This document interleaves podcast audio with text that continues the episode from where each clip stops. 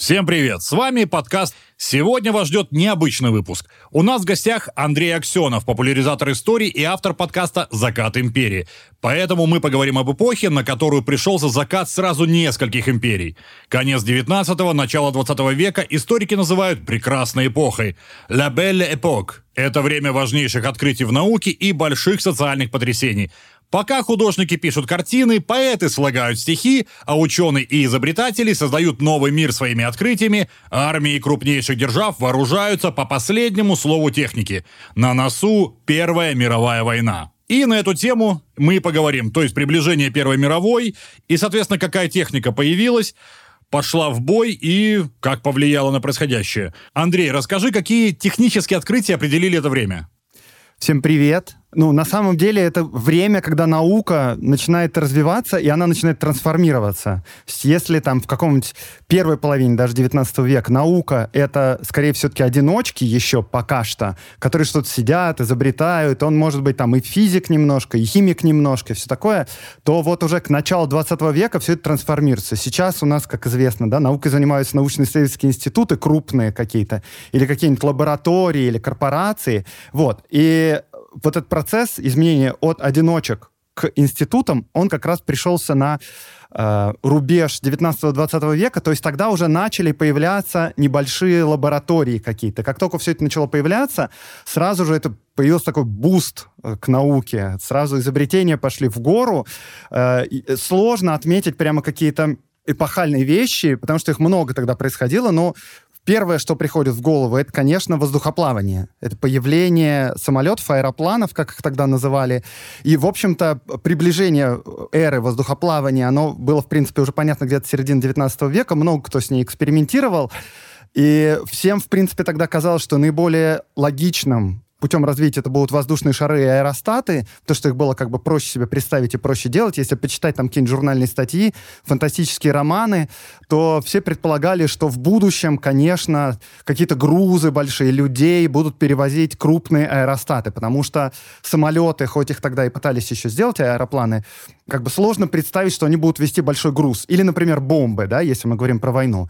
Вот. Но э, что тут интересно, что, собственно, братья Райт, которые построили первый самолет, за, за счет чего они это сделали? Это люди, которые, собственно, построили аэродинамическую трубу себе и начали работать над постройкой самолета последовательно. Они просто испытывали огромное количество разных форм крыльев так, чтобы получился самолет. Вот. И в итоге они, собственно, пришли к успеху и построили первый аэроплан, и дальше все это начало развиваться сильно. Первые аэропланы, насколько я знаю, использовались в Балканских войнах. Это прям вот буквально перед, перед Первой мировой войной все страны очень внимательно это смотрели, чего они там с ними делают с аэропланами, как их можно использовать.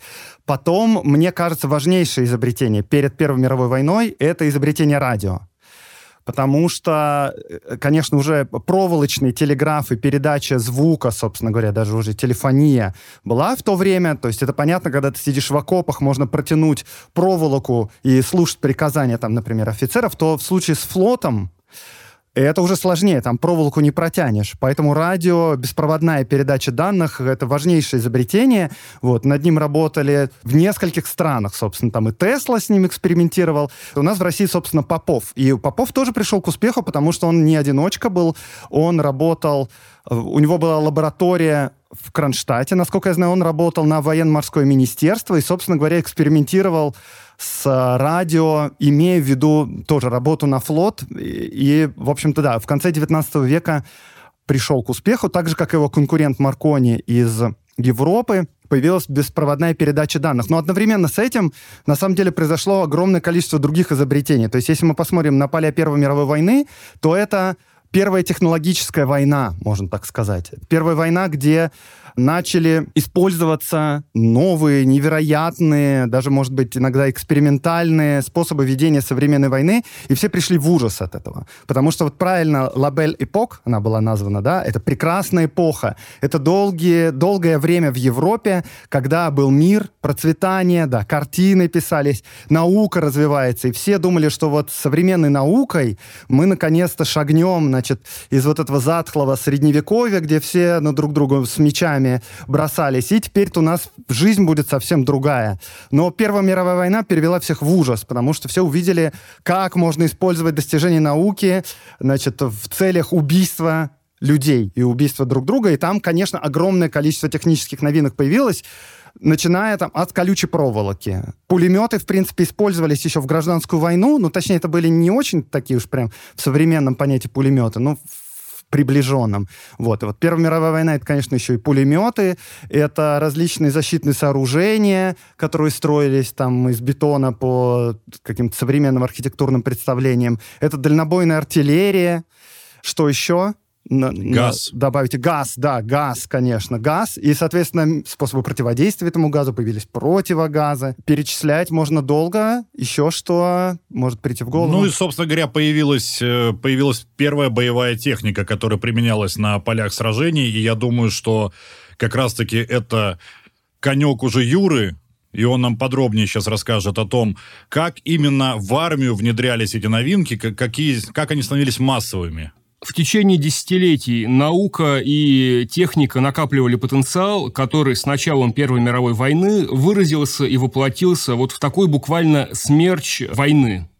То есть и химическое оружие, оно на самом деле впервые стало применяться действительно тогда, но есть ряд свидетельств, что оно в той или иной мере тем или иным образом э, опробировалось еще задолго до Первой мировой, даже еще в XIX веке. Но я еще вклинюсь, то есть объективно, если посмотреть, то даже при осаде древних крепостей используют, пускай не химическое оружие, но попытаться заразить а Его прообразы, естественно, конечно. Да-да-да, то есть это, в принципе, для европейских войн, да и вообще для войн того времени, ну, всех времен было почти норма. Просто здесь, когда оно стало массовым и таким вот, э, что ли, назовем это ну, не, не автоматическим, какое слово здесь лучше применить, когда оно стало... Ну, технологичным гораздо Технологичным, более. вот, правильное слово ты подбросил. Когда оно стало технологичным и от этого еще более массовым, вот, я думаю, это действительно многих привело в ужас. Продолжай. А, спасибо. Первая мировая война, в принципе, почему это особенный совершенно период, в том числе и в истории техники, и в военной истории.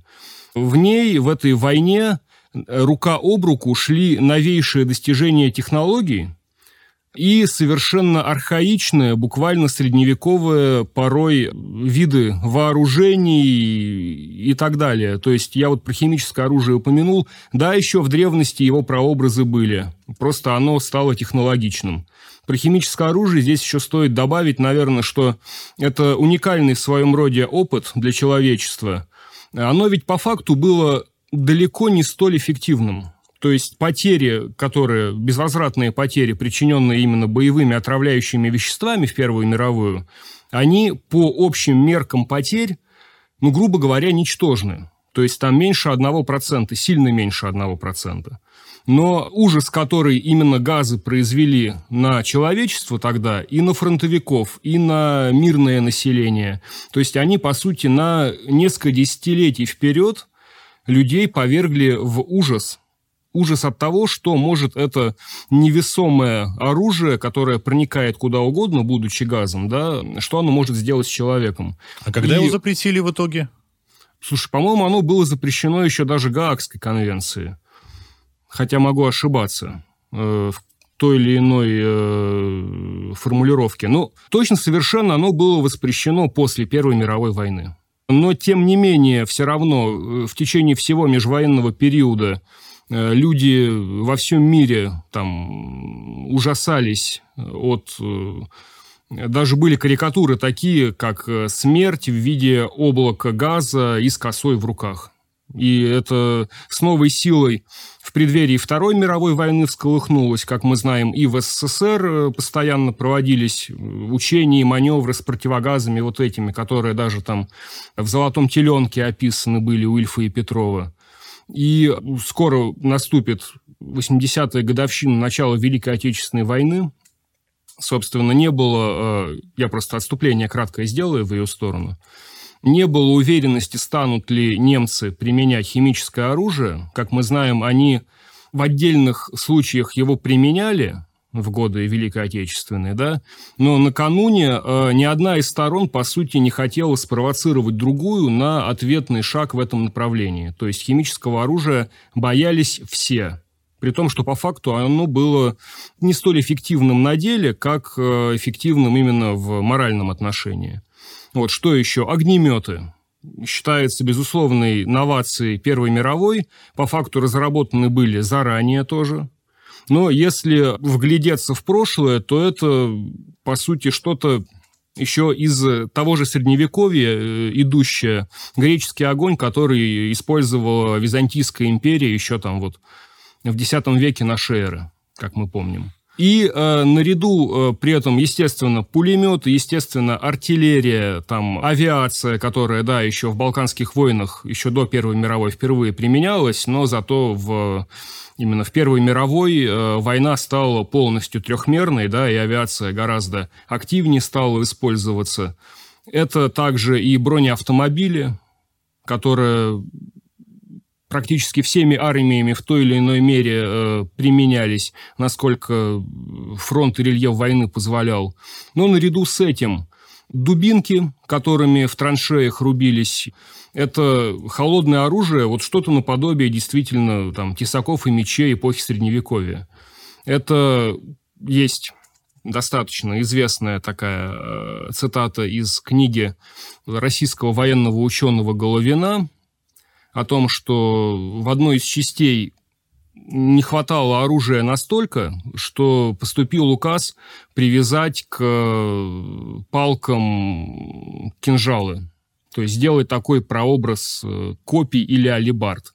Считается, что э, приказ этот не был на самом деле издан, но есть фотография одна, которая, вот, на которой действительно стоит Э, подразделения в несколько шеренг, у них бебуты привязаны к э, неким древкам, то есть вот какие-то такие не просто даже копья и даже не штыки, а что-то типа самодельных алибар, действительно. Ну, слушай, э, кстати, вклинюсь, так а что такое, как не копье, это винтовка со штыком? Ведь винтовки тогда перезаряжались достаточно долго, боезапас мог закончиться, и, по сути, начиналась битва на копьях уже. Нет, ну, э, винтовка со штыком, естественно, но это все-таки винтовка со штыком, да, у нее несколько больше степеней свободы и функций, нежели у копья. Потому что копье не стреляет. Ну да, ты, ты можешь прикладом ударить, ты можешь э, ударить лезвием, но вот так просто упрощая вот. до нельзя. Это все-таки, это просто короткое Ну, упрощая, копье. да, наверное. Тут речь именно идет о том, что эта война была сочетанием каких-то последних слов науки и техники, и при этом совершенно архаичных э, способов и видов вооружения, вплоть до дубинок, э, кистеней и так далее. Подойдем к сути нашего разговора. То есть какого рода именно необычные изобретения уже внедрялись в военную технику. И давай, самые интересные машины, которые проектировали в то время, э, расскажи в первую очередь о них, потому что, я так понимаю, там монстров своеобразных было богато. Еще, э, конечно, важно, мы тут что-то забыли про подводные лодки сказать. Подводные лодки тогда использовались. Но, ну, в общем, на самом деле перечислять можно все это долго, все эти изобретения.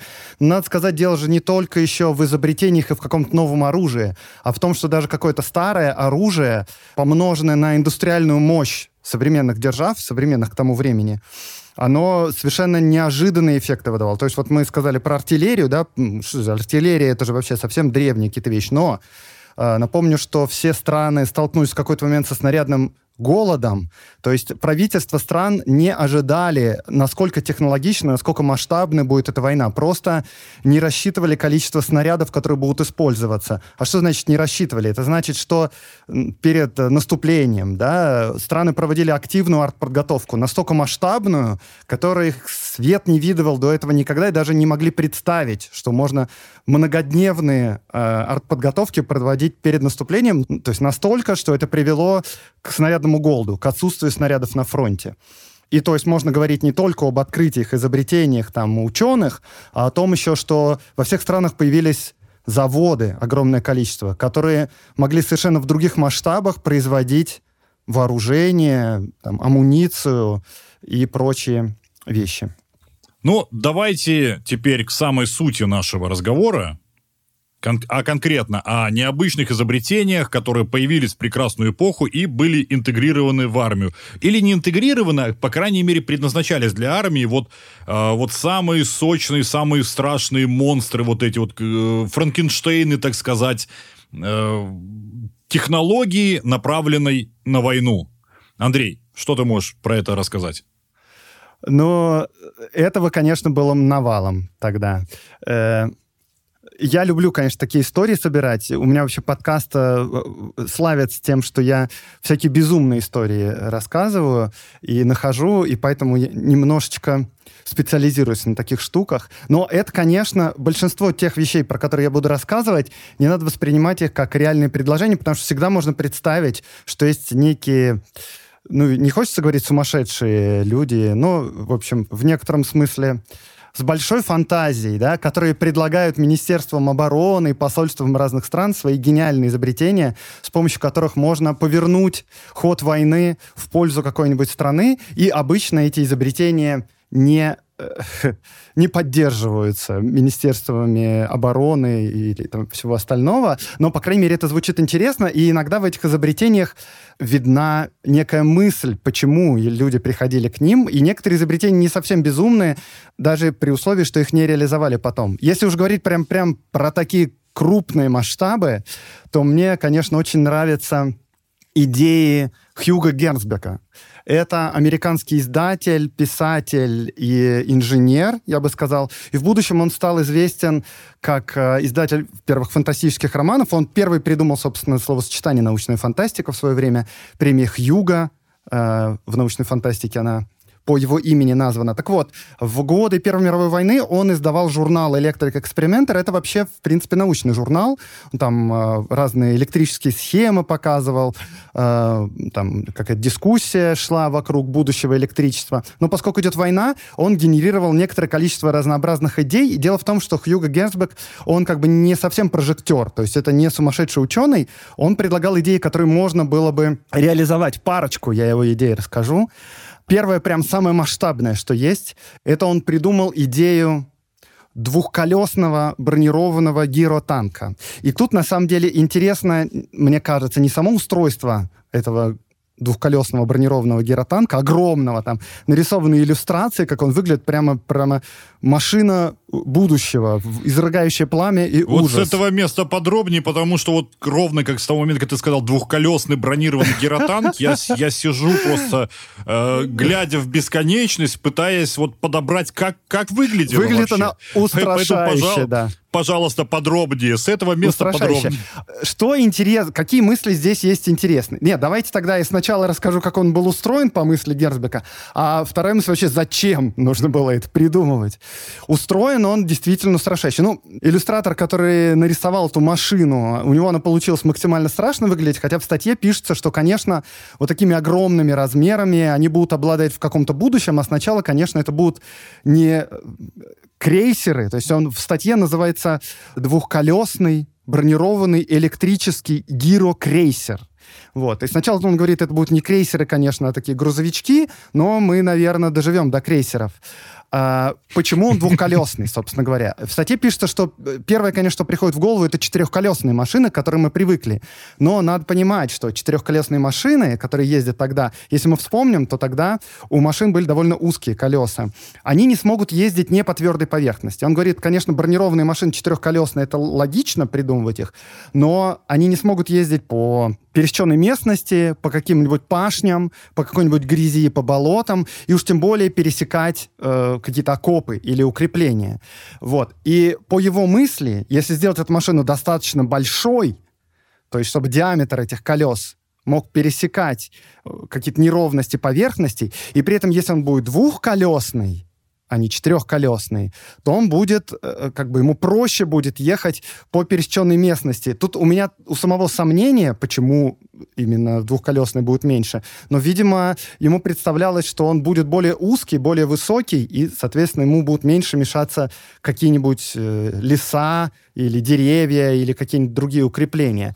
Э, Погоди, Гиро... а, а, а это разве не противоречит самой концепции вот этой вот э, войны окопный тех времен, когда я знаю, что танки делались намеренно подлиннее, потому что предполагалось, что им нужно преодолевать, прорывать линию фронта, которая состоит из э, такой вот сети окопов, и чтобы танк не застревал, его делали длинным. То есть вот как и это, э, это товарищ не учитывал вот в своей концепции гиротанка? Он учитывал, да. Вот у меня есть размеры этого гиро, гирокрейсера. Значит, он высотой 50 метров. 50, представьте. И не знаю, сколько это этажей. Ну, Это около много 20, этажей. 18 примерно, 20. Господи, я не представлял, что такое. Я думал, поменьше. Ну ладно. В общем, да, масштабы большие. 70 метров длиной он, но относительно своей высоты и длины он узкий, как бы. Он там метров пи- 15 в ширину. Весит он 20 тысяч тонн. На нем, по мысли, установлены пушки, несколько пушек, нарисованы вращающиеся башни, что тогда тоже, в принципе, довольно новая идея. Вот, и он придумывался как раз как орудие прорыва, как средство прорыва. И вот тут как раз интересные мысли начинаются, потому что он говорит вообще, зачем нам нужны эти гирокрейсеры, и откуда вообще взялась логика, что это должен быть что-то вроде крейсера. Он говорит в статье вот что, что войны будущего, пишет автор статьи, это будут войны флотов, и, а войны как бы солдат полков и армий. И что вот сейчас у нас есть морской флот, и начинает появляться уже воздушный флот, но в будущем должен быть и наземный флот, очевидно пишет Герцбек. Это, я напоминаю, не напоминаю, точнее говорю, это он пишет в феврале 1916 года. Насколько я знаю, вот первые танки, они появились во второй половине 16 года, да, вот эти английские, которые вышли первый раз на поля сражений. Э, Они впервые были применены в бою осенью 16-го, В да. бою, да. Ну, то есть, э, в принципе, можно предполагать, что автор статьи не знал о том, что это готовится, но уже предполагает, что это должно быть. И зачем это нужно, пишет он в первую очередь? Потому что всем было в тот момент очевидно, что Первая мировая война, э, э, вместо того, чтобы как бы, как обычно, армии маневрируют, ходят, обходят друг друга с тыла, окружают. Все просто сидят в окопах и не могут эти окопы никак преодолеть. Потому что любое наступление, оно упирается во вторую, третью, четвертую линию окопов и, значит, останавливается. После уничтожения там нескольких э, десятков, сотен тысяч противника и своих, просто ты проходишь на 5 километров вперед и опять сидишь в этих же самых окопах, и все начали думать, как это преодолеть. И да, во Вторую мировую войну это, конечно, преодолевалось с помощью танковых армий, и в тот момент начала думать мысль инженерная, что нужно с этим делать. Нужны были какие-то э, средства прорыва, машины прорыва. И логика здесь была такая, просто этот автор смотрел на корабли, собственно говоря, и вообще у него была идея, что, возможно, можно строить, построить корабль, который, значит, приплывет, потом к нему приделают колеса, и он дальше поедет. И именно поэтому это как бы гиротанк двухколесный, потому что четыре колеса сложнее к нему приделать, чем два. И вообще крейсер, морской корабль выглядит как бы такой, как длинный, сигарообразный. В общем, тут, конечно, мне кажется, его занесло немножко со своей гиро-идеей, но в глубине всего этого тут есть здравая мысль, что да, у нас есть окопы, есть укрепления, никто не знает, как их преодолеть, и нам нужны какие-то машины прорыва. И в этом смысле он, в принципе, был прав, потому что машины прорыва появились. А какой ширины было колесо, вот мне интересно, предполагалось? Ширины колеса в этой статье я не нашел, но судя по пропорциям, на которые я сейчас смотрю, наверное, у него ширина метра полтора-два. Ну, выглядит устрашающе, реально. Очень страшно. Но и немножко смешно. Ну, монструозно аппарат, безусловно. И, насколько я помню, э, в Российской империи что-то подобное тоже разрабатывалось. Юра, как эта штука называлась, ты помнишь? О, да, э, действительно впечатляющая идея Хьюга Гернсбека, о которой поведал Андрей. Но действительно в Российской империи была сформулирована идея похлеще. Называлось это эпициклоидом обой. Да-да. Вот. Знаю, это совершенно легендарная, на самом деле, машина, гипотетическая, потому что она не была, естественно, построена и, в общем-то, не была даже толком спроектирована, потому что описание там составило э, всего несколько листов, я его сам листал в архиве, и было сделано несколько эскизов э, внешнего вида и устройства этой машины. Но построена она не была и быть не могла по одной простой причине. Э, Про эпициклоид обой многие в общем и целом знают, но не грех будет э, что-то повторить. Э, Суть в чем? Э, 4 мая 1915 года э, в канцелярию императора Николая II поступило письмо от некоего Ивана Федоровича Симчишина, жителя города Львова. Львов, он до Первой мировой войны находился на территории Австро-Венгрии. С началом войны русские войска продвинулись, и с сентября 2014 года Львов как бы был в составе России. Затем он из состава России снова выпадет, когда уже в 2015 году снова австро-венгерские войска перейдут в наступление, его заберут и так далее. Но вот был некий э, лаг такой временной, в течение которого Симчишин подал императору Николаю II письмо, предложение вот своей идеи этой машины, проекта на машину до разбивания траншей и военных крепостей. Просто несколько параметров, чтобы было понятно, как бы, чтобы был понятен размах бедствия. 600 или порядка 605 метров в высоту, около... Сколько, сколько еще раз? Еще раз, не вопрос. Порядка 605 метров в высоту. А можно прописью, пожалуйста? У меня это в голове как-то не укладывается. И 960 метров в ширину даст, то есть почти километр э, в продольной оси. Гиротанк от семечки вообще по сравнению с ним. Ну, некоторым образом, да. Что это должно было быть? Это должно было быть вот таких вот размеров, по сути, яйцо. Ну, машина по задумке э, автора была похожа по форме на куриное яичко, действительно. Которая там он планировал на э, оконечностях вот слева и справа установить артиллерию также, но по факту она особо и не требовалась по его задумке. То есть он хотел вот действительно циклопических огромных размеров машину вот эту вот яйцеобразной формы построить, поставить на ход, а дальше пусть она катится и меняет рельеф театра военных действий, что называется, по ходу, де... Э, по ходу своего э, следования. То есть просто едет и давит все. Он, по сути, так в своем письме и предлагал, что если мы такую машину построим, она будет ехать по неприятелям. Сейчас я просто цитату найду потому что там цитата очень в силу языка вкусная. Такая катающаяся крепость будет в состоянии переехать долины и высоты, перекатается через холмы, лесы, реки, болота, города и деревни. Ну, в общем, сложно как бы усомниться, правда, в этом. То есть, оттранспортируясь к месту боевых действий, оно тоже будет катиться сквозь все подряд вот просто? Как, как ее транспортировать планировалось? Или на месте строить? Это а, столько вопросов и ни одного ответа. Ну, то, это тот случай, когда любой такой вопрос будет каверзным, и, возможно, поэтому автор, он не особо на такие нюансы, в общем-то, внимание обращал. То есть Мелочь он какая, подал, он подал идею, да, концептуальную. Ведь, ведь логистика ж для войны, это же самая мелочь, это ж ни о чем вообще. Еще, еще пара любопытных деталей. Вот высота, высоту я уже озвучил, да, э, должны были находиться слева и справа вот в э, вершинах этой машины люки для проникновения внутрь, как бы экипажа а экипаж там должен был исчисляться, по сути, сотнями людей, потому что это даже не дом на колесах, а такой, по сути, э, город-колесо. Вот. Подниматься на машину по задумке Симчишина полагалось по веревочным лестницам.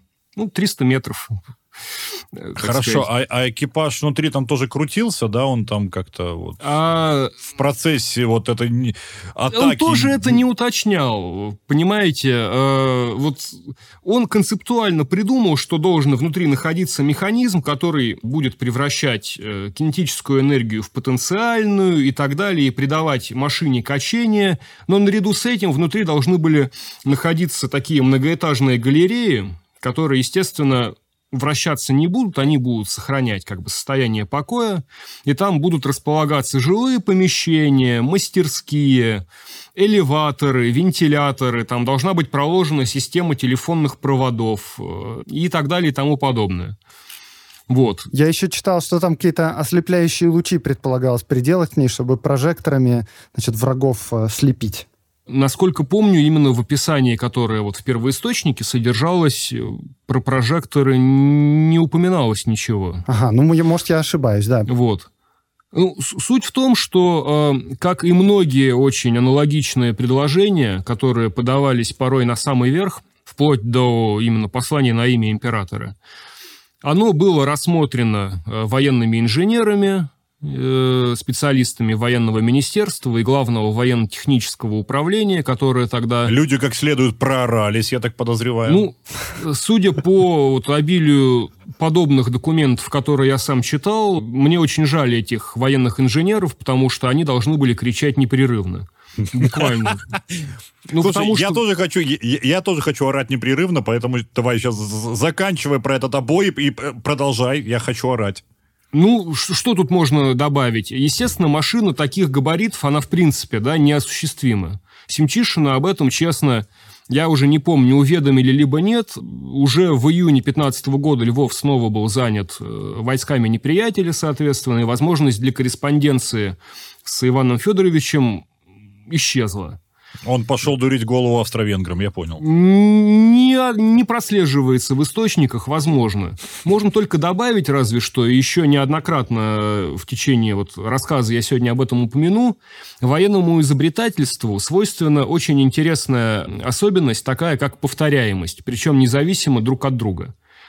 Почти любая самая абсурдная идея спустя какое-то время или в то же время, но независимо от себя самой, приходит в голову кому-то еще и практически в точности повторяется. Это вообще более чем 50% изобретений и предложений, вот им свойственна повторяемость. И в СССР уже в период э, Великой Отечественной войны инженер-механик Дашевский он предложил уже в Наркомат обороны СССР да, свою идею движущейся крепости – эллипсоидной формы, очень похожей на обой Семчишина. Другое дело, что там габариты были гораздо скромнее. Это диаметр 2,5 метра, длина максимум 5 метров. Ну, вот, толщина брони была 200 миллиметров по замыслу Дашевского, а Семчишин вообще, он там э, хотел сделать свой этот обой практически из фольги, то есть он по собственным весам бы сложился и смялся внутрь. Вот. И, соответственно, в Советском Союзе он очень вряд ли знал об эпициклоиде обои, потому что такое не публиковалось тогда где-то в печати. По сути, человек, инженер, придумал карликовый обой, очень действительно внешне похожий на задумку периода Первой мировой, ну, который тоже строить не стали. Извини, а карликовый это все-таки сколько? Это 60 метров? А? Нет, как я и сказал, длина 5 метров, диаметр а, 2,5. Я что-то прослушал, у меня просто вот эти вот масштабы просто мне отбили с способность мыслить. Впечатлили. Понимаю. Понимаю. Ну хорошо, а цель, цель вот этой пятиметровой штуки какая была? Мне то, тоже, да, вот изменять ландшафт э, боевых действий? Нет, ну здесь, ну как э, любая, в общем-то, бронированная машина, прорыв э, обороны противника, защита находящаяся внутри, ну боевая машина просто такой формы. Как мы э, все знаем, э, в период там, предвоенный и в период э, Второй мировой войны замысел вот машин эллипсоидные, шарообразные и так далее, э, и тому подобные формы, они были достаточно расхожими. Это просто один из примеров. Продолжая, давай, давай, давай другие прохладные былины. Это было хорошо. Окей. Я хочу тут добавить, э, если позволите. Давай, Андрей. Да, тут дело в том, что все-таки, несмотря на то, что совершенно разные идеи, вот про которые я рассказал, Геротанка, это, тут есть некоторые схожие детали. Видно, что люди думают иногда безумно немножко, но над решением одних и тех же задач. То есть есть укрепления э, масштабные, очень длинные, протяженные на много километров, которых раньше в войнах не было. Ну, там, ну, может, в гражданскую войну в Америке что-то типа того начало появляться, но вот сейчас явно что-то с этим надо делать. И первые идеи, которые приходят в голову, это должно быть что-то очень крупное, что может как бы переехать просто через эти окопы или может даже разрушить их своим весом. То есть здесь как бы я вижу одну и ту же логику какую-то. Ну, вот, собственно, я об этом же и упомянул, что э, таким идеям свойственна повторяемость, причем именно независимая друг от друга.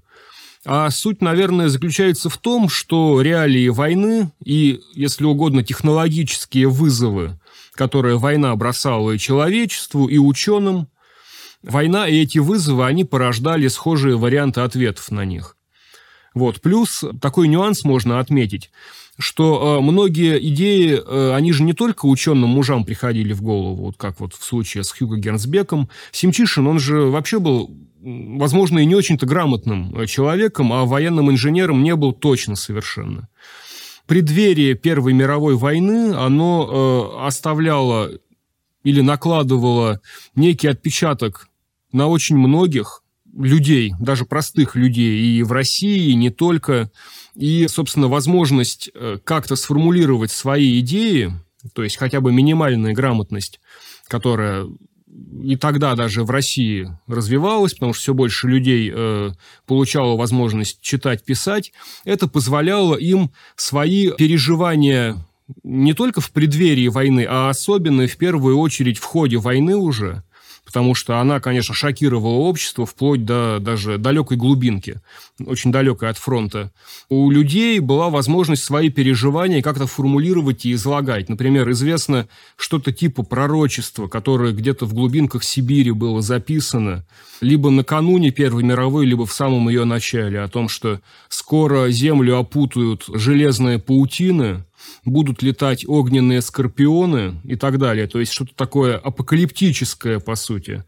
Переживание сродни именно ощущением кануна конца света, что сподвигло ни одного э, совершенно чуждого военных технологий человека свои идеи оформить в предложение и направить его в военное министерство, в том числе предложение каких-то военных машин безусловно, наивных, как люди, простые люди, которые машину там в лучшем случае раз в жизни-то всего и видели случайно. Юра, а, да. Юра, я пока очень переживаю. То Меня есть, занесло, о том, я а, понял. А какие еще мы, какие еще были все-таки да, да, такие конечно. чудеса мысли, потому что обои это обои уже впечатлил, я думаю, всех. Окей, ну, на самом деле, обои именно по своим параметрам это такой оверкилл, э, то есть у всех остальных предложений и задумок и проектов все-таки там э, труба пониже, дым пожиже будут, но, тем не менее, наиболее известные из них, если мы о России будем говорить, наиболее известных э, на сегодняшний день можно назвать два. Это царь-танк Лебеденко и вездеход инженера Пороховщикова. Обе эти машины достаточно распиарены, не будет ошибкой сказать.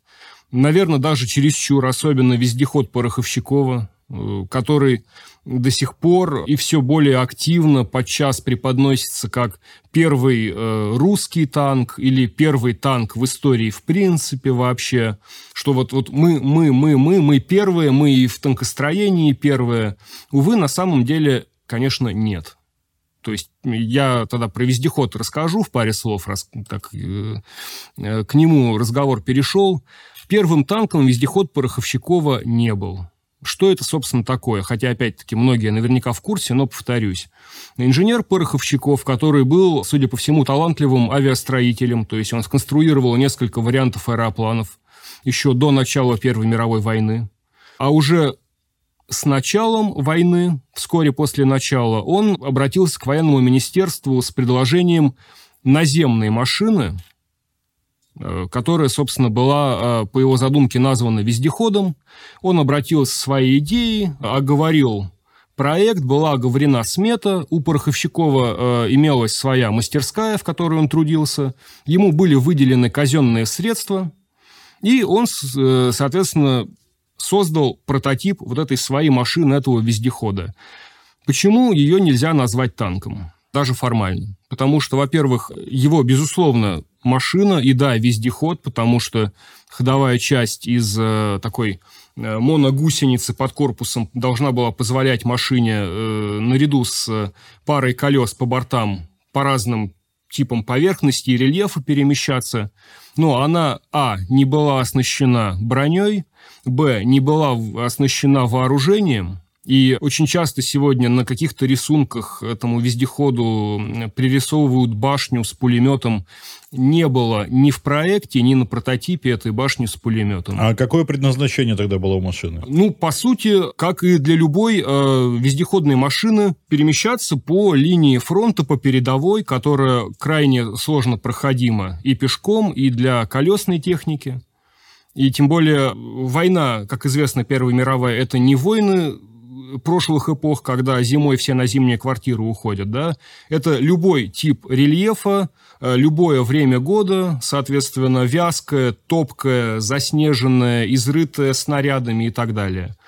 Вот, вот этот вездеход должен был, по задумке автора, э, позволить по любому э, террейну, скажем так, перемещаться без проблем.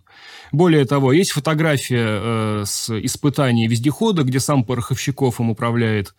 Это, по сути, кабриолет. То есть он сидит э, в машине по пояс, из Открытая нее выглядывая рубка, да, на этой полностью. фотографии.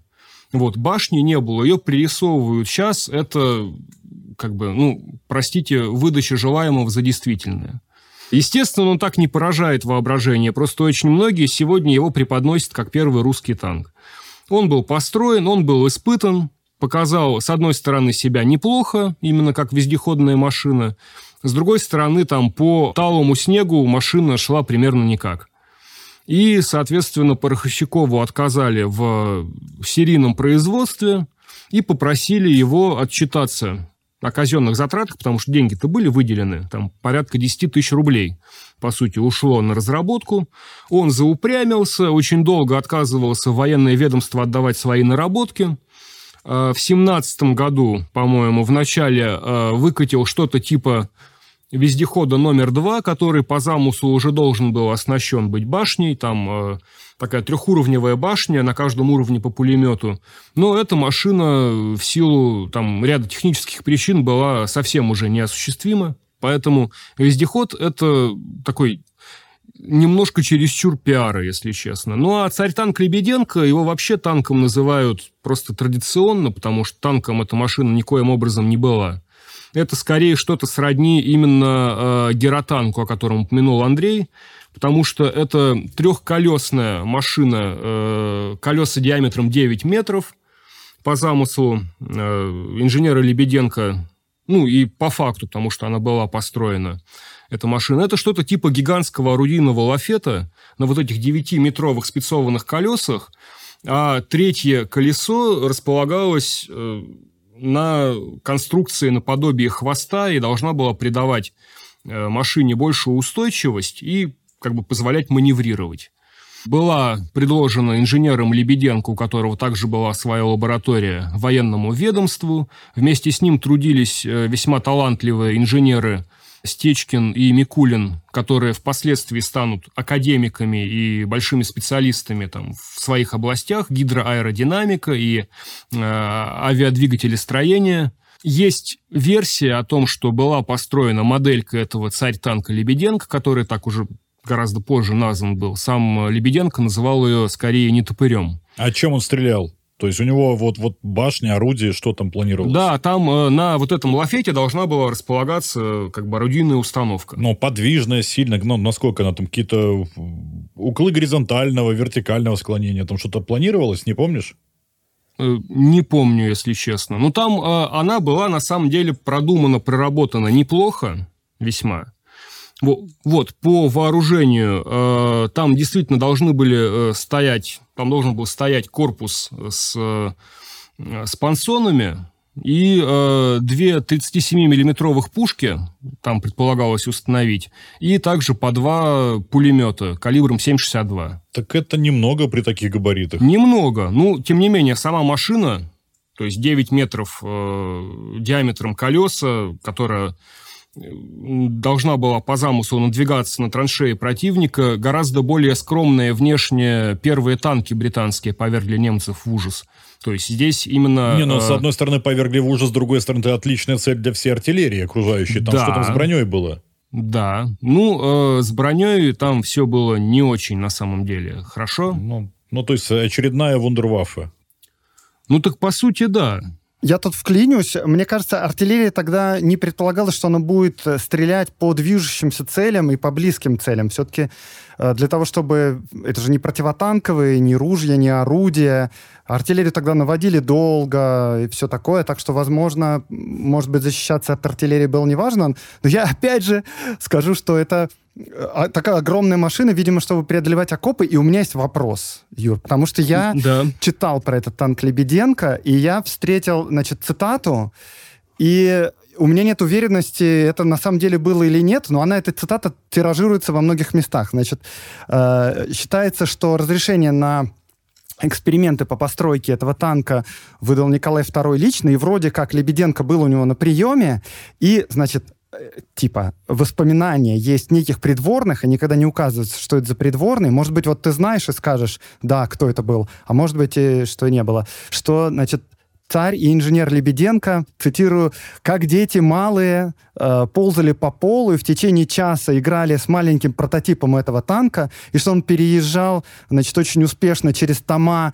э, свода законов Российской империи, и вот то, как он перемещался через эти тома, убедило Николая II, что надо выделить средства на развитие этого танка. Но вот эта картина, она, конечно, смешная, но неизвестно, она была в реальности или нет. Вот ты можешь что-то сказать? Вряд ли. Откровенно говоря, насколько я помню, это скорее насчет легенд следует э, отнести.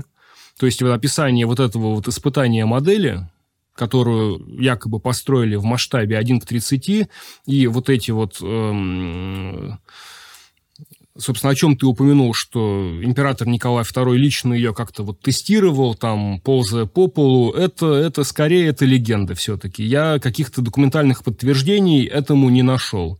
И это немножко противоречит вообще практике, э, принятой тогда в именно проверке, опробировании технических предложений, их прохождению по инстанциям и так далее. То есть Лебеденко кто-то должен был очень-очень лоббировать основательно и серьезно, чтобы такое было возможно, в принципе. По крайней мере, точно совершенно, как я уже сказал, был построен опытный образец, а выкатили его на испытание уже, когда Российская империя рухнула. Это уже был август 1917 года. Была она собрана в полном размере, в натуральную величину, заведена, тронулась с места и практически сразу застряла, потому что масса машины была не распределена по конструкции, вот, э, хвостовой каток, который вот находился на таком массивном этом охвосте, он увяз, колеса увязли, все, чего машина смогла, по сути, успешно добиться, это она, по-моему, э, снесла какую-то старую березу, которая на ее пути там произрастала. Вот. И машина застряла, и ее уже, по сути, оттуда даже не стали эвакуировать. Так ее потом в первые годы советской власти и проржавевшую, и брошенную на произвол судьбы, ее, по-моему, просто распилили и пустили на металл. Вот. Ну, ну а грустная сегодня... история. Что? Грустная история. Грустная, грустная. Ну, грустная. это на самом деле достаточно характерная для тех лет и, ну, как характерная. Таких проектов, конечно, было, по сути, раз-два и обчелся всего. Но именно крах э, задумки в силу ряда технических именно э, уязвимостей и недоработок – это достаточно характерная история. И опять-таки, как и в случае с обоем, в годы Великой Отечественной некий комсомолец Кузьмин направил в Главное бронетанковое управление Красной Армии очень похожий проект, который назывался «Паровой танк «Таран». Два колеса диаметром 10 метров, в центре кабина для водителя, назначение вездеходность, прорыв укрепленной полосы, борьба с танками и так далее. Ему был подробно изложен ряд недостатков проекта. Это большой размер, уязвимость, низкая проходимость. Ну, то есть, естественно, э, в советское время, в годы войны, даже пытаться строить такое не стали. Просто комсомольцу Кузьмину ответили, почему он не прав. Но идея очень похоже на замысел Лебеденко, при том, что автор про идею Лебеденко знать, скорее всего, просто не мог. Вот. Ну, все равно история какая-то вот грустная с этим танком, как ты рассказал. Вот.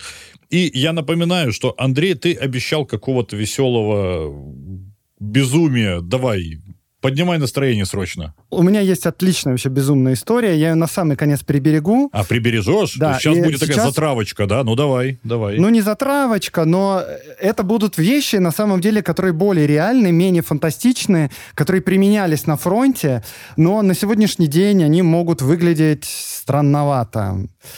Первая штука, про которую я хочу рассказать, это использование воздушных змеев для разведки и для э, э, артиллерийской наводки. Как это правильно говорится? Артиллерийской ну, для корректировки артиллерийского огня. Для корректировки да. огня, да. И для корректировки артиллерийского огня, да. То есть человека поднимали на воздушном змее? Человека, совершенно верно, поднимали на воздушном змее. Есть, э, уже летают самолеты, Первая мировая война, уже летают э, различного рода аэростаты, вот, и это все пытается использовать, но, значит, у аэростатов есть минус, в них можно стрелять, поджигать их, там пытались сделать у них двойные стенки, в целом аэростаты трудновато было сбить, не так, что вот, как нам кажется, что мы стрельнули в воздушный шарик, он сразу куда-то улетает в стратосферу, вот, но тем не менее это все сложные вещи и крупные, вот. И поэтому была идея о том, чтобы вот над линией фронта как можно выше поднять человека, чтобы он посмотрел, что там за линией фронта, и потом спустился. И для этой цели решили использовать воздушные змеи. Более того, их использовали на самом деле. Как это выглядело? Значит, сначала запускали некоторое количество, то есть это было несколько воздушных змеев, которые нанизаны на одну и ту же как бы веревку, канат. Э, сначала запускались вот эти легкие змеи, они поднимались один за другим, там можно, э, можно найти некоторое количество фотографий, которые это иллюстрируют, там 8-10 легких змей. Вот они поднимаются в воздух, потом крупный змей где-то посередине, потом это все взлетает. Оно уже где-то на вышине, на несколько сотен даже метров, сейчас эту цифру точно вам скажу, да, несколько сотен метров могли быть. И затем вот они летят. Потом человека на специальных э, блоках, прикрепляют его тоже к канатам в специальную беседку, и потом его по этим блокам, по канату просто подтягивают наверх к этому змею, и он на вышине там болтается, смотрит вокруг, значит, все запоминает, и потом его спускают вниз на том же канате, и он делает донесение. Тут, конечно, бывали минусы, потому что ветер может кончиться или еще что-то. Вообще выглядит это не очень надежно, я бы так сказал, но, тем не менее, это использовался, и активнее всего это использовали британцы. Вот, у них даже была модель крылатого змея, который поднимался на высоту до тысячи метров. И он управлялся еще несколькими канатами с земли, то есть не так, как мы воздушным змеем одни, одной бечевкой управляем. Там несколько канатов к нему прикреплялись, люди расходились в разные стороны, и вот, значит, э, там кто-то болтался на вышине, смотрел вокруг, обозревал окрестности и потом спускался и рассказывал о том, что видел, э, довольно странно. Но помимо этого еще, кстати, делали всякие шесты, которые в землю втыкались и тоже поддерживались бечевками, и там на высоте где-то метров 10, например, сидел человек и тоже смотрел вдаль. Э, как вам такая идея? Ну, э, Влад, Влад недоволен. Хотели бы вы Нет, попробовать? я, я, я, я бы так просто, сказал. как, понимаешь, то, то есть я испытываю очень двоякие чувства, потому что, с одной стороны, вроде как это все действительно это работает, и, судя по всему, работало, но, с другой стороны, хочет вот это... Э, у меня парочка еще небольших историй есть. Э, Во-первых, тоже заманушечку, э, я, наверное, так вот сделаю, я подумал, может быть, для слушателей. Представьте себе картину, значит, э, британская армия наступает, она заходит на немецкие позиции, и британские офицеры обнаруживают на немецких позициях э, что-то напоминающее велотренажер «Тандем». И сейчас скажу, что офицер в донесениях своих говорил. Цитата. Это похоже на тандемный велосипед без колес, но я не уверен, что это когда-либо было велосипедом. Вопрос к слушателям. Как вы думаете, что это такое? И причем не единожды это находили, и зачем это было нужно? А я пока расскажу вообще про прозаическую совершенно вещь. Это про камуфляж, э, который тоже достиг некоторых, некоторого безумия благородного, на мой взгляд. Как известно, камуфляж, э, камуфляжа тогда еще не было, и вообще к началу Первой мировой войны ну, например, если мы возьмем русскую армию, да, уже была э, полевая форма защитного цвета, но тем не менее, например, в Первую мировую войну обратили внимание, что яркие погоны русских офицеров, они провоцируют стрельбу с э, противоположной стороны, и что нужно срочно с этим что-то делать, хотя, конечно, э, офицерам, вообще военным нравилось, когда у них форма какая-то яркая, чем-то там отличается, вот, и она тускнела десятилетиями, да, потому что раньше военная форма выполняла другую функцию, чтобы генерал, стоя на холме, мог определять, где какой полк находится и куда он идет, то вот к началу э, Первой мировой войны лучше бы было так, чтобы тебя не было заметно, но вот погоны это последнее, что в русской армии, по крайней мере, оставалось заметным, ну там пуговицы, может быть, еще. Вот и погоны срочно начали менять в защитные цвета, да, но вот в Америке пошли дальше и начали придумывать камуфляж первый. И начали делать разные эксперименты э, в этом смысле, пригласили даже художников. И каких-то дизайнеров, которые начали разрабатывать новые виды одежды и рассказывают о том, что люди-посетители парков, Нью-Йоркского парка центрального, э, с удивлением обнаруживали, иногда внезапно для себя, людей, которые сливались полностью с пейзажем, и кто-то даже рассказал, что кто-то на кого-то наступил, или кто-то сливался с какими-то скалами, с воткнутыми ветками, с разукрашенными разными э, пятнами э, одежды. Это все выглядело тогда очень странно. Сегодня нас это не удивляет, вот, но тогда это выглядело очень странно, и в основном в этом участвовали в какой-то момент уже женщины, потому что мужчин начали призывать на поля Европы, они уехали, и вот женщины там разошлись, конечно, в разукрашивании себя, и в какой-то момент, значит, э, форму поняли, что это хорошо, можно все это использовать, но, видимо, запал дизайнерский был уже не остановить, и они перешли на разукрашивание других вещей, в частности, на разукрашивание э, крейсеров, эсминцев и линкоров и прочих кораблей. А, вот, кстати, у меня цитата одного из репортеров. «Я наткнулся на травяной холмик, который завизжал, когда я на него наступил, а затем встал передо мной во весь рост». Так вот, да, к крейсерам. Возможно, вы видели иногда фотографии э, военно-морских кораблей, которые раскрашены очень странно. И даже непонятно, почему это может скрывать этот корабль. Корабль мог быть раскрашен э, темными и светлыми полосами, в странных порядках, как бы вот иногда современные какие-нибудь палантины могут выглядеть так для женщин. То есть это какие-то линии, расходящиеся в разные стороны, под каким-то углом, зигзагообразные, в разные стороны.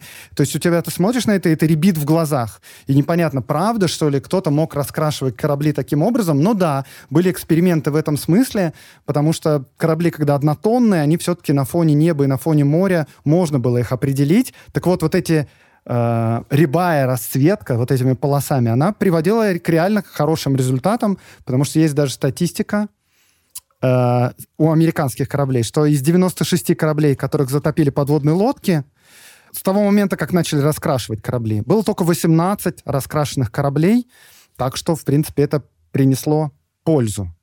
И теперь к велосипедам, которые обнаруживали на полях войны. Может, у вас есть идеи, для чего они были нужны? Я просто знаю ответ, поэтому... Ну, я тоже. Да? Но тогда, наверное, слушатели тоже знают. Ну да, конечно, это более-менее логично. Они использовались для выработки электричества. Ну, динамо-машина. Они использовались для выработки электричества, да, к ним была приделана динамо-машина.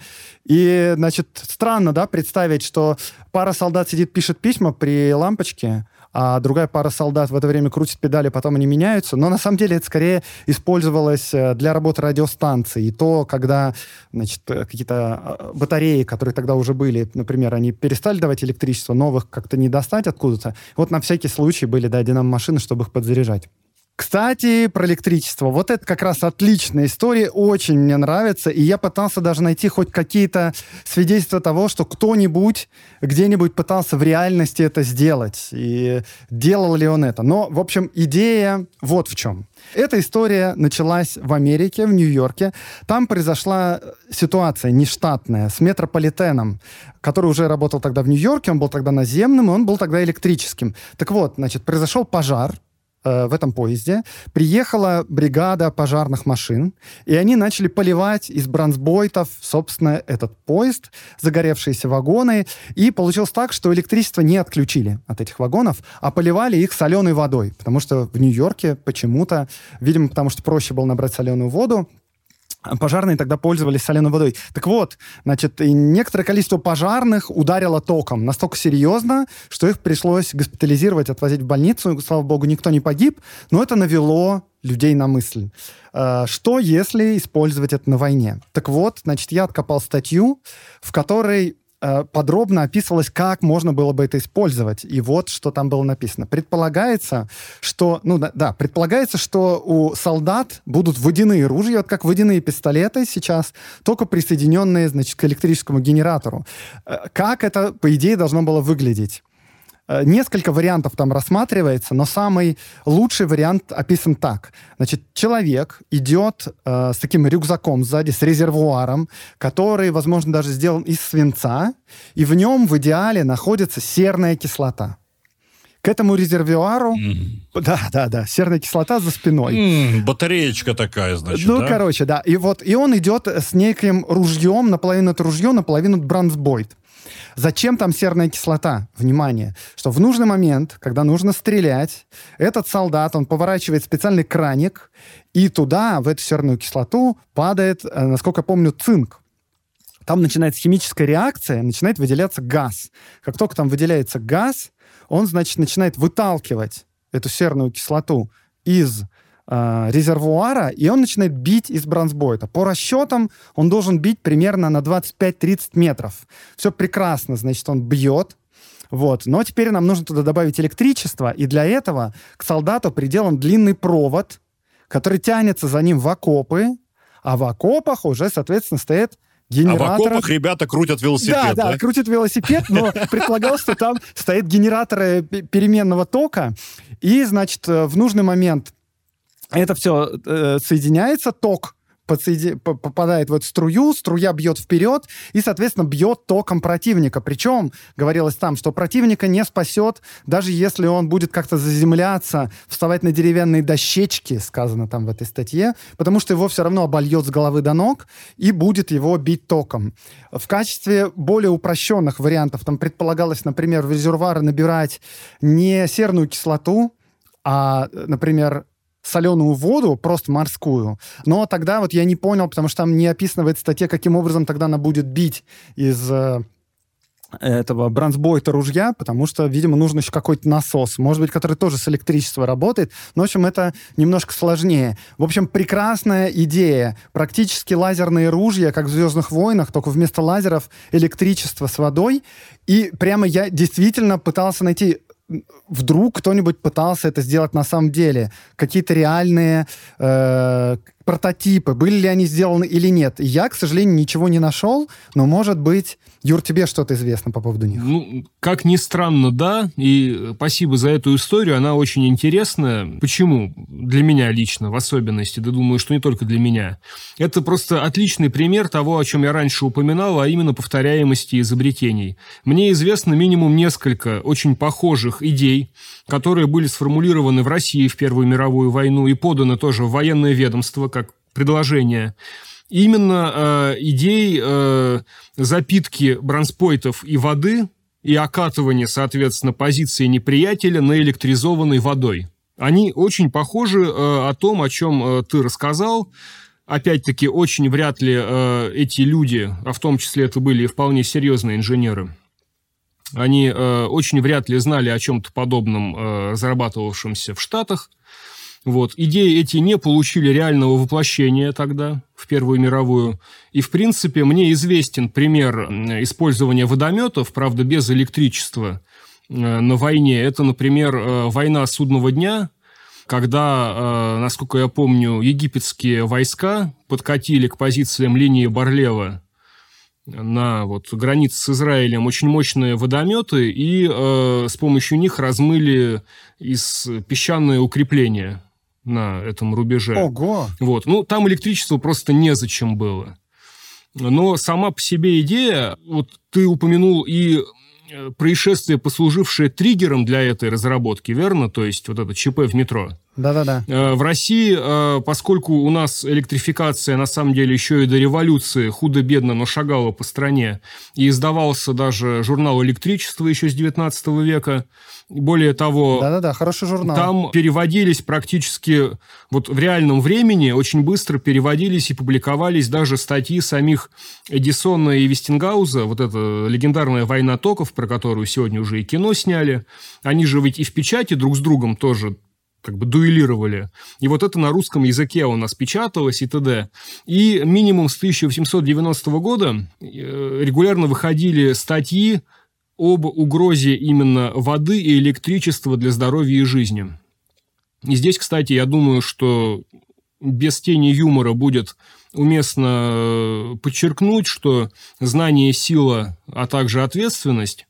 И, конечно же, мы никому из наших слушателей настоятельно не рекомендуем. Нет, кроме шуток, я думаю, это важно сказать. Э, что-либо такое интересное, о чем вы услышите здесь, как-то там пытаться э, опробовать самим, ни в коем случае это может быть крайне опасно. Это касается электричества, это касается воды. Серной кислоты. Их вместе, естественно, конечно. Э, более того, к слову о воде просто припомнился один факт любопытный. Мы Первой мировой войне также обязаны созданием технологии обеззараживания воды, потому что вода на фронте была не менее важна, а то и более важна, чем э, пища, потому что там человек может поголодать условно, да, там сутки сколько-то, двое, но пить он просто должен. Вода, она важнее пищи для организма, а заразная грязная вода крайне вредна. И вот в Первую мировую было несколько вариантов обеззараживания придумано, в том числе вариант обеззараживания воды хлором. И придумал э, эту технологию француз Филипп Жан Бюно Вария.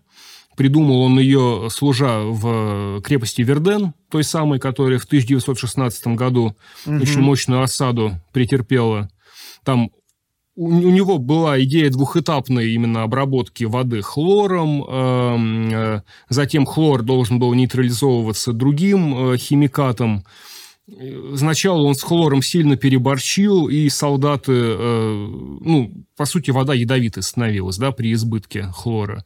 А затем, наоборот, ее страдавшая дизентерией, которая была обычным делом для войны, смогли там, употребляя чистую воду, в общем-то, если не излечиться, то поправиться, им лучше стало. Эта технология, соответственно, получила путевку в жизнь. И в честь именно э, создателя технологию назвали вердонизацией воды. То ли в память о кровопролитном сражении, которое вот и для изобретателя тоже стало прозой дней, либо в честь чего-то еще. Во Франции так это и называется, вердонизированная вода? Ну, тогда, по крайней мере, это так именно было названо. Ну, как вот в первый раз, когда это э, получило огласку. Вот. А вообще, э, по отечеству родному, по Российской империи, еще один факт буквально приведу. К слову о том, почему у нас, э, собственно, не было построено своих танков. Почему? Потому что танк, по сути, э, ведь в нем ничего нового в первом танке не было, верно? Возможно, мы о танках, о первых танках еще отдельно поговорим, но сейчас скажу о том, что э, все основные составные части танков, они были известны и задолго до. Это и гусеницы, и артиллерия, и броня, и, и двигатели. Как бы ничего нового, по сути. Новым э, стали условия, пятым элементом, по сути, в создании танка стали условия позиционного тупика, которые потребовали каких-то радикально новых мер для их преодоления. И этой радикально новой мерой у союзников наших по Антанте стал танк, по сути. Ну, потом и у немцев тоже. Спустя годы и в России тоже уже при новом режиме там вот, свои разработки начались. Но э, у нас танков своих разработано не было в Первую мировую войну. Зато э, знаете, что разрабатывалось и предлагалось государству, военному ведомству и казне в десятках просто вариантов. Вы удивитесь. Но... Не танки, нет. Как вы считаете, много можно различных вариантов ножниц придумать? Ну, по сути, наверное, нет. Правда, что такое ножницы? Два кольца, два конца. Посередине гвоздик. Посередине гвоздик. Ножницы для перекусывания... До перекусывания колючей проволоки имеется в виду? Да, mm-hmm. да, именно так. В Первую мировую в России я не преувеличиваю десятки вариантов разных ну как разных, якобы разных, да, различных, независимых друг от друга предлагались э, военному ведомству для испытания, для постройки, для серийного производства и внедрения в войсках. Это же тоже мера, по сути, э, и, и способ, и инструмент для преодоления вот колючих проволочных заграждений.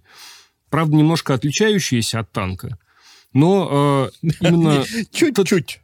Самую малость, да. Э, танки, кроме вот энтузиастов наподобие Пороховщикова, Лебеденко, ну, они и танками даже не назывались тогда. Вот такие машины разрабатывались единицами. Десятки и сотни пытались разработать и повыгоднее продать государству ножницы. Как-то так.